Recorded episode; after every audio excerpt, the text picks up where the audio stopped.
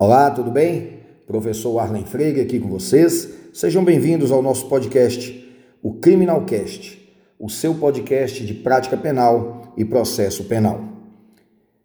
Apresento para vocês hoje uma das discussões mais interessantes da advocacia criminal: a atuação da defesa durante as investigações, sejam elas presididas pela autoridade policial, delegado de polícia, ou sejam elas presididas pelo Ministério Público. O que tem de interessante no enfrentamento dessa questão? O primeiro ponto é que já encontra-se sedimentado e consolidado nas doutrinas e na jurisprudência a inexistência do princípio da ampla defesa e do contraditório durante as investigações. Melhor dizendo, não há que se exigir que se assegure ao investigado o contraditório e a ampla defesa. Mas o foco do nosso enfrentamento aqui hoje não é a constitucionalidade ou não da inexistência desse princípio ou desses princípios durante a investigação. Eu não quero aqui tecer discussões teóricas no campo da investigação se é correto ou se é errado, se é constitucional ou inconstitucional não ter o investigado o direito à ampla defesa e o contraditório durante as investigações. Esse definitivamente não é o foco do nosso enfrentamento hoje.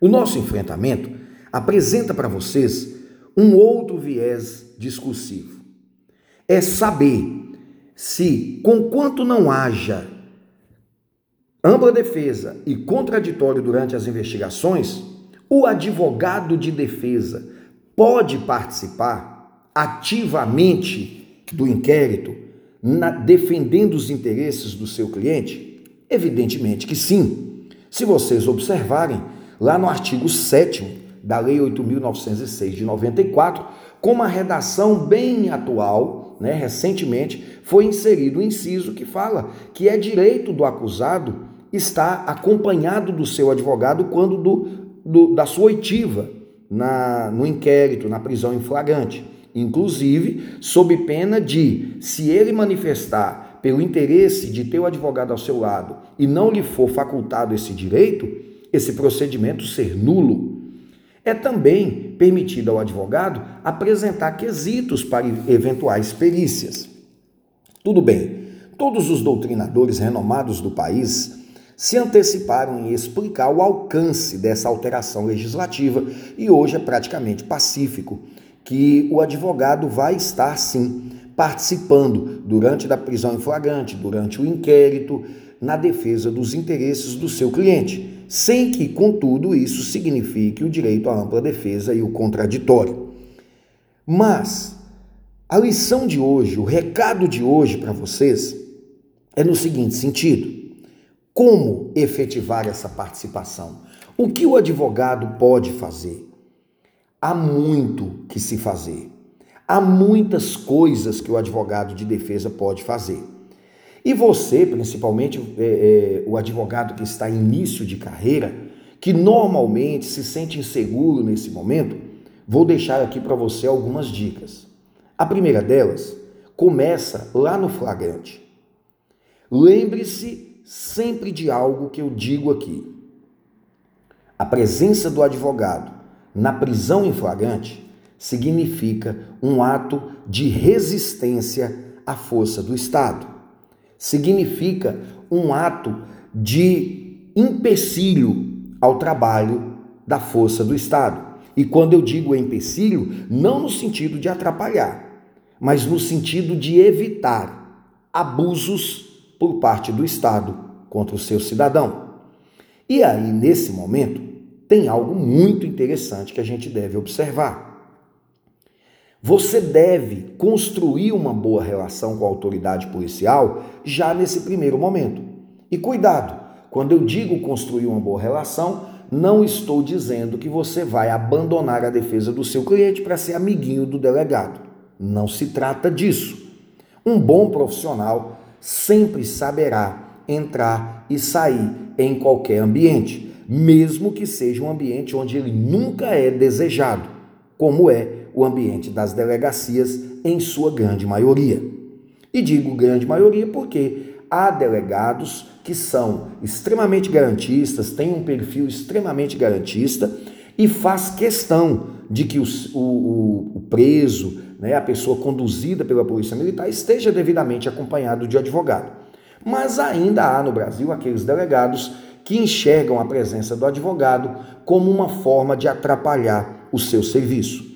Então, o primeiro passo é construir uma boa relação com todos os policiais que estão ali presentes: o escrivão, os investigadores, o perito, o delegado. E a construção dessa boa relação parte do princípio de que você será extremamente educado, cortês, paciente, tolerante. Eu sempre costumo dizer, ambiente de delegacia é ambiente de urgência e emergência dos hospitais. Tudo acontece em caráter de urgência, em caráter de grande tensão, em caráter de nervosismo. Então não é o momento de você exigir dos policiais explicações sobre determinado assunto, debater doutrina com o delegado, não é para isso. O momento é para que você saiba orientar o seu cliente da forma correta, acompanhar o seu cliente e, sobretudo, conquistar o delegado para que ele entenda que o seu papel ali é zelar pelos interesses do seu cliente e isso não necessariamente significa atrapalhar o serviço da polícia judiciária. Esse é um ponto. Em algumas cidades, o delegado que está lavrando o flagrante provavelmente irá presidir o inquérito, mas essa não é a realidade de muitas cidades, principalmente as, aquelas que representam grandes centros. Nos grandes centros, nós temos um, uma central de flagrantes e depois o inquérito será presidido por outro delegado. Então, nesses casos, procure o delegado, se reúna com ele, converse com ele, manifeste as intenções do seu cliente. Se o seu cliente quer contribuir com a apuração dos fatos, se o seu cliente quer esclarecer, se o seu cliente vai ficar em silêncio ou não, por que, que ele pretende ficar em silêncio? É para a segurança dele. Converse com o delegado, tente, no primeiro momento, criar um vínculo de profissionalismo com ele. Aos poucos você vai perceber que vai ser possível o delegado esclarecer para você é, o que, que ele pretende com as investigações. Se ele quer fazer uma reconstituição simulada dos fatos, se ele vai fazer uma perícia, quais testemunhas que ele pretende ouvir. E aí você pode sugerir a oitiva de uma outra pessoa que o delegado não pensou. Você pode sugerir a realização de uma perícia que o delegado não pensou em fazer. Você pode sugerir a melhor forma de fazer a reconstituição simulada dos fatos. O que eu quero dizer é que, dependendo da sua atuação nas investigações, o seu trabalho lá na instrução processual, depois do seu cliente denunciado, ficará muito mais tranquilo, muito mais fácil. Mesmo porque essa conversa sua com a autoridade policial que preside o inquérito ou com o representante do Ministério Público que investiga, né, que preside as investigações, denota lealdade, denota ética. Se você souber conduzir esse momento, com certeza, quando chegar na fase de instrução, você conhecerá mais dos autos, saberá em que contexto as provas foram produzidas e poderá usar qualquer uma daque, daqueles elementos de prova, né, elementos de convicção que foram produzidos nas investigações, você poderá usar a seu favor, porque você sabe a origem, sabe de onde veio. É muito importante que você construa durante essa investigação uma relação amistosa entre você e quem preside a investigação. Então, portanto, a dica final não é porque nas investigações não tem ampla defesa e contraditório que você não pode aproximar do trabalho policial.